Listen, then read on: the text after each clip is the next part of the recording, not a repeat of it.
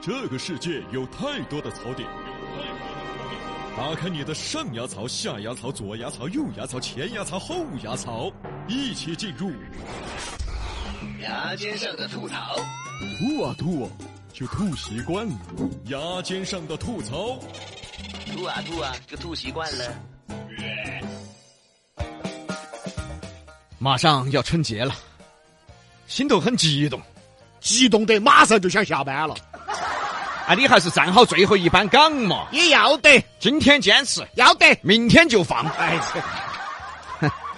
你这最后一班岗、放的挺早的呀。反正把今天站完嘛。啊哎，只在今天个总之是要春节了啊，我们就来聊一聊春节的发源地。阆中。阆中呢是南充下属的一个地级市，我们之前呢在讲南充的时候介绍过，哎、可是不是很全面啊。今天好好给大家介绍一下阆中古城呢是我们中国四大古城之一。啊。呃，山西平遥，嗯四川阆中，嗯云南丽江，成都双桥子。李老师啊，嗯双桥子我承认那儿是比较老，它不是古城，哎呀，双桥子历史悠久哦，九九九啥子挨着嘛。尤其是双桥子桥底啊， 我李老师经常去的， 懂啥子牙嘎？哦，你咋想？安徽的徽州，哦，没有双桥子哈。废话，说到阆中古城啊，大家第一想到的还有三国文化，张飞呢就是在阆中去世的啊。哎，纪念张飞的汉恒侯祠就在阆中。当时的阆中呢就是重要的军事要塞，张飞呢在这儿驻守了七年。像我们之前讲过剑阁，嗯啊，过了剑阁就是阆中，所以那个地方啊非常重要。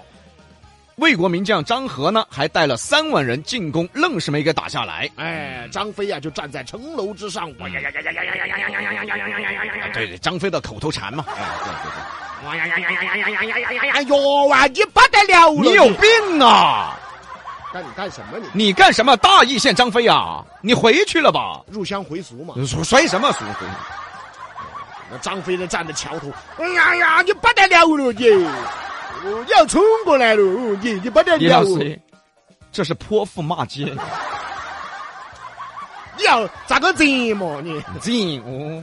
总之啊，张飞对阆中啊做出的贡献是巨大的啊，保境安民啊，全世界的朋友想要了解三国文化呢，阆中是一定要去的。这个大家都很熟悉，嗯我们就不多说。阆中呢，不仅是三国文化出名，还有风水文化也是很有意思的。阆中啊被呃这个旅游局任命嗯，中国风水文化旅游观光目的地。这个是其他地方所没有的。中国自古以来啊都有风水，那么接下来就有请台出九十二岁的李老师给大家普及一下。谁抬出什么抬出，啊，那把李老师挖出来，入土了是啊不是？说嘛的，没那么老。那中国的风水啊，其实简单说啊，就是中国古代、嗯人们呢寻找适合居住的地方的一个参考哎，对喽，啊，没得现在说的那么玄。哎，对嘞，现在说的玄的都是花钱的，你不也在那儿摆摊吗？我是资格的哈哦，他火钱是火得资格的 哦，啊！你像现在哈，现在呢买房子嗯有开发商，嗯，然后呢你看这个口岸呐、嗯啊这个呃交通方不方便啊、哎对啊，根据开发商你来看，嗯古代没有，哎古代呢就靠人们自己来选地方。哎，对，哪里适合居住，就依靠风水来这个做参考，嗯就这个道理。风水里面看什么山脉的走向啊，然后往哪儿延延伸呢？哎，简单点说，就是找一个地势平坦点儿的地方来居住，你没看哪个在珠穆朗峰珠穆朗玛峰上面盖房子吗？能盖吗那儿啊？你没看到在峨眉山金顶盖过房子的吗？吓不吓人呢？住那儿，所以说噻，风水里面讲的看山，就是找一个平坦的地方。哎，不能今天说，哦哟，山体滑坡了，明天又泥石流来了，哦这是住那儿干嘛呀？住那儿所以大家平常爬山的时候也看到过呀。也是爬一节，有那么几户人家，哎，爬一节有那么几户人家，到了山顶呢，也就没什么人住了啊。哎，就是没有人住的地方，就说明相对危险。什么叫好的风水？其实就是适合居住。风水里面呢，还要看水的流向，嗯，但这个往深了说就复杂了，哎，对，我们就往简单了说。所谓水呢，就是水大的地方住不得。啊，对对对，哦，要找那个水流不急、嗯，堤坝稳固的地方去住。都江堰鱼嘴堤旁边，你看有没得人 住嘛？哪个住到鱼嘴高头？你再去看黄果树瀑布底下有没得人住嘛哎，？对嘛，你没两天就冲跑了呀。哦，你再去看流沙河有没得人住嘛？八百里流沙河，住那儿房子都没了啊！啥和尚都住不下去。啥伙那是逛街的那是。归根结底一句话，古代风水啊，就是选择啊适合居住地方的参考而已。不像现在想象的那么的玄，那么的神话。只是现代呢啊呃，我们大家选择住房嗯，简单了，没那么复杂了因为那时候不像现在啊，啊。那个时候时不时发个洪水山体滑坡呀。都很常见，而风水的产生就是看看这个地方有没有危险，是不是可以适合人类居住？久而久之就形成了一种文化——风水文化。哎，好风水啊，就是能够哎让你生活的地方，哎，现在好噻，城市建设好了，也没有那么多的危险的地儿了啊。能决定这个地方好不好的，嗯，只有一个人。开发商，对你这说的很现实。哎，对，你比如说保利开个楼盘，你说是不是好地方？哦，你要万科去开一个楼盘，你哎说适不适合居住？哎，对了嘛。那么为什么说阆中是风水文化旅游的目的地呢？因为阆中这个地方太适合居住了。嘉陵江绕城而过，大巴山、剑门山作为阆中的屏障。大家想一下嘛，嗯这个地方好不好？像阆中这样的古城还有很多，都是有一个共同点的，就是宜居城市。你看我们成都嘛，嗯啊，处在这个四川盆地的中间偏西的位置，哦，就是这个地势平坦的地方而且它河流也很舒缓噻。啊，因为都江堰嘛。哎，对嘛，哦，西安呐、以前长安、嗯，古都啊，对，你看秦岭山脉也很平坦。北京、华北平原上更不用多说了。你没看过啥子珠穆朗玛峰来当首都嘛？你没看到啥子秦皇岛当首都的噻？那不可能嘛！啊所以像那些古城啊、首都啊，选址都是有讲究的。哎、哎，也有风水哈。哎，这种文化讲起来就比较深了啊。我们就用比杨秀最生活的方式来给大家讲就行了。那就感谢我们九十二岁的李老师来抬回去吧。啊，哎抬什么？我自己能走。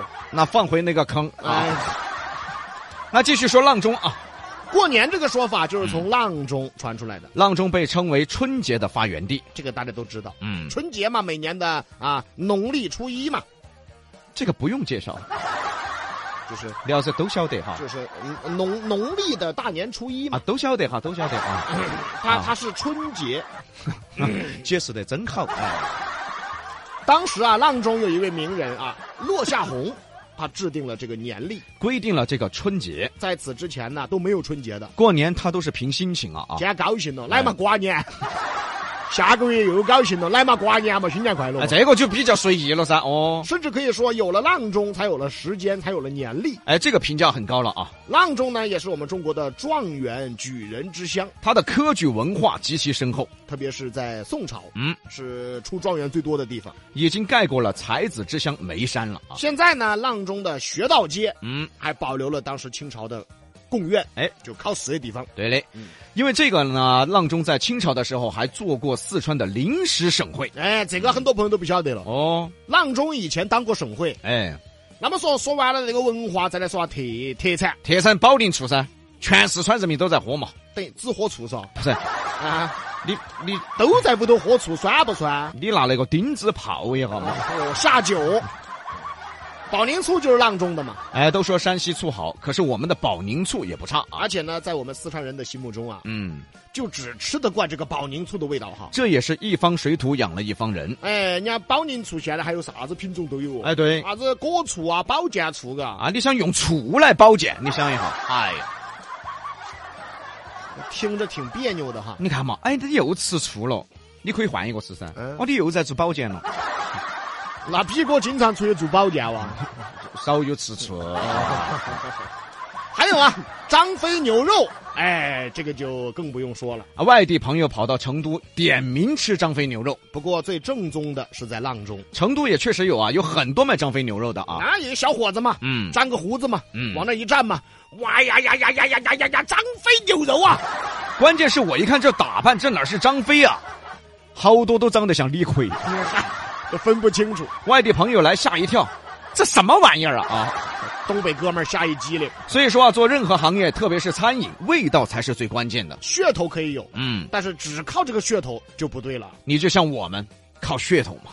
我们的噱头好啊，嗯对不对？我们没事儿也请一个张飞啊往那一站着，啊，粘个胡子，啊哇呀呀呀，比杨秀啊！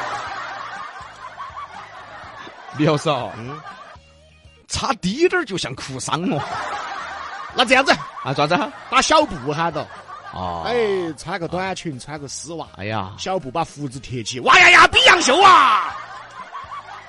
为啥子要贴胡子啊？他不是都张飞吗？你说 那谁来看呢？啊，啊，就是形容嘛，嗯是不是啊？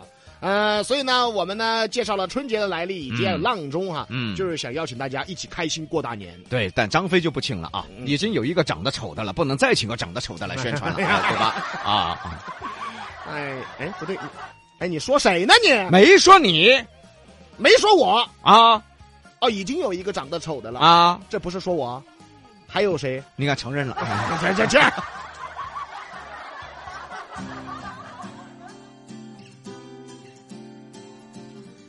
那么伴随歌声，给大家又送福利了哈。哎，冬天嘛，很多朋友就喜欢去滑雪。哦，带起女朋友一起去滑雪。哦呀，女朋友们呐、嗨，女朋友们好浪漫，好浪漫的故事嘛！你想哈，嗨，哦，九黄山。哦，哦，弄个张飞把个胡子，九黄山啊！反正九黄山冰雪节开始了哈，而且。而且今年九黄山滑雪场呢进行了全新的升级，同时配置了初中级的两条滑雪道。哎，不会滑雪的朋友不用着急，哎也可以去耍。对的因为耍的东西很多。对的九黄山还有滑雪圈儿，嗯斗猕猴，还有哇呀呀吃火锅啊！哎，对，了的哈，还可以带小朋友到儿童趣味乐园体验超多的游玩设施，比如说雪上方舟啊、儿童滑雪车啊、小马冰车啊等十多种雪地项目啊，不限时的随便耍。安逸。长耍一整天，除了这些耍雪以外呢，景区里面还有酒店住宿，晚上再泡个温泉。嗨呀，嗯，记得九黄山，嗯第四届火锅泡汤冰雪节哈，将持续整个冬天，嗯都可以去的。对的啊，绵阳九黄山热线哈，零八幺六四七三二六六六。反正呢，今天听节目的朋友都有福利哈，我们要给大家赠送九黄山的门票。八个胡子站到那儿，哇呀呀，九黄山啊！